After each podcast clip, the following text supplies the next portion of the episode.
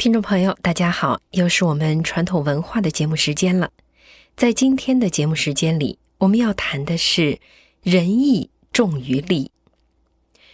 孔子在《论语》中说：“君子喻于义，小人喻于利。”意思是说呢，君子通晓仁义，小人呢只懂得利益。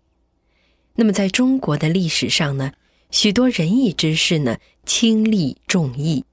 为了坚守心中的正义和良知，宁愿舍弃眼前的实际利益。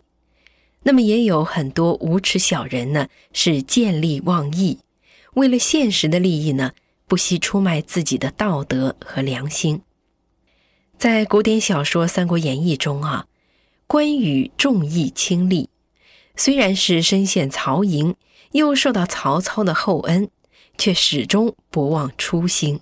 任凭曹操是三日一小宴，五日一大宴，送袍赠马，再加上黄金美女，关羽之心终不为财色所动，仍然坚持说呢：若知皇叔的下落，虽倒水火，必往从之。关羽因为守义，成为人中的楷模，在历史上传为美谈。而同时代的吕布呢？虽然是勇猛无比，武艺也在关羽之上，可是却因为见异思迁、三易其主，他的人格呢始终是为世人所不齿。那么张飞每次和他临阵对敌的时候呢，出口就先要骂他是三姓家奴，因为他换过三个主子。这个呢，就是说的义字。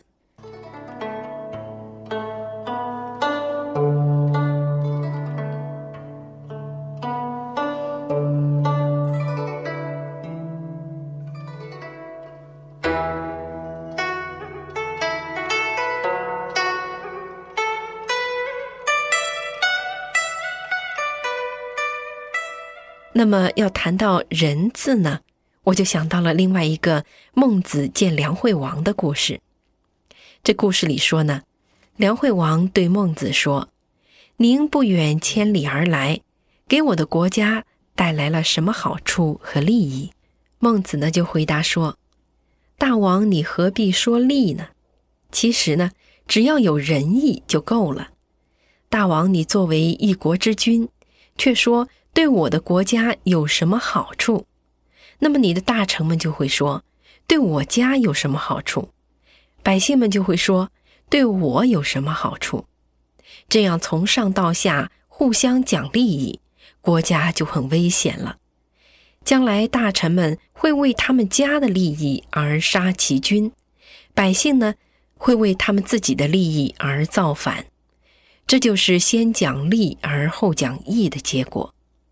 然而，却从来没有见过讲仁义的人呢抛弃他们的亲人，也从来没有见过讲仁义的人把他们的君王丢在一旁的。所以呢，大王讲仁义就够了，何必说利？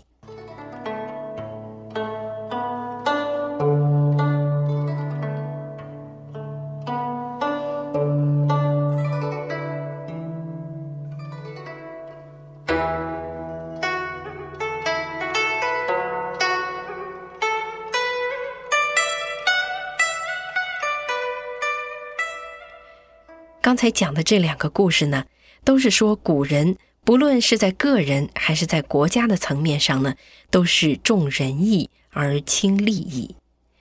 现代社会呢是世风日下，道德沦落，致使现代人越来越重视现实的利益。什么仁义呢？这看不见又摸不着的东西有什么用呢？人生百年，当然要及时行乐。这个几乎是现代人都接受的思想观念了。这个呢是个人的方面，更有甚者，以能够得到的利益来确定所从事的事业的价值。有利则大干，无利则不干。这些年来呢，在西方有许多的大公司，为了商业利益，他们配合中共对信息真相的封锁。成为中共践踏人权、镇压人民的掩护体，这个呢是在企业这个层面上。而一些国家呢，也因为商业的利益，对中共的恶行漠不关心、默不作声。这是在国家的层面上。古训往往是很深刻的。如果一个国家或者是公司上下只会重视经济利益，而忽略了道德人心，那么就会造成呢，有权者为了利益贪赃枉法，没有权的人呢，为了利益就去杀人害命。那么国家与公司的前景都会是非常令人担忧的。因此呢，无论是对国家来讲，还是对公司来讲，正义与良知比经济的利益更为重要。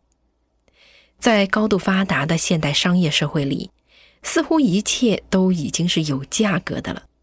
即使是昂贵的黄金，也有一个大致固定的价格。然而呢，无论社会如何进步，技术怎样发达，人世间的正义与良知及真理，却是永远都无法折价计算的。也正是因为它无价，它才是世上至高的存在。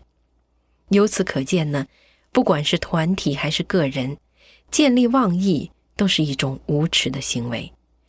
不顾后果所做的呢，其实都是贪小利、舍大义之举。其实是最大的得不偿失。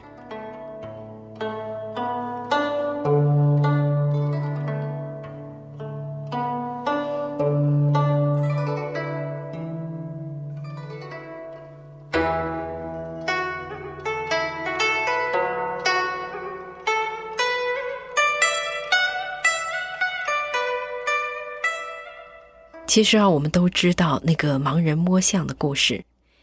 因为盲人呢，都是从感触到的局部来认识大象，所以他们都不能看到真相了。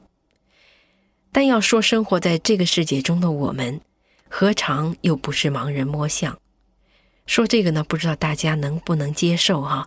我们好像是都看得清清楚楚、明明白白，怎么是盲人呢？我们看到的不就是全部的现实吗？其实啊，我们能够看到的。不就是我们肉眼能看到的这点东西吗？那我们肉眼看不到的东西呢？其实那是很多很多的。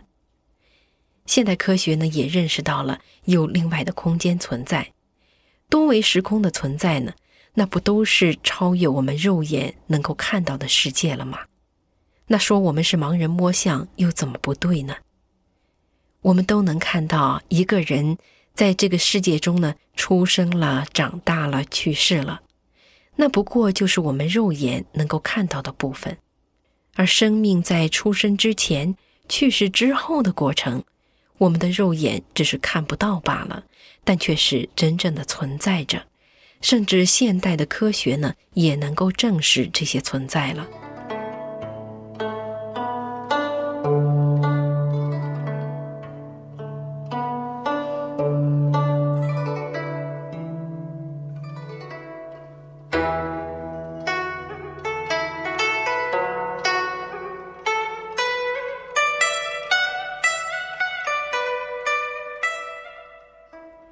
其实，在修炼人的眼里，包括古代的佛教、道教中修行的人，孔子、圣人，他们都是看到了我们肉眼了解的所谓现实以外的世界，所以呢，他们才发现我们所谓的现实是最不现实的东西。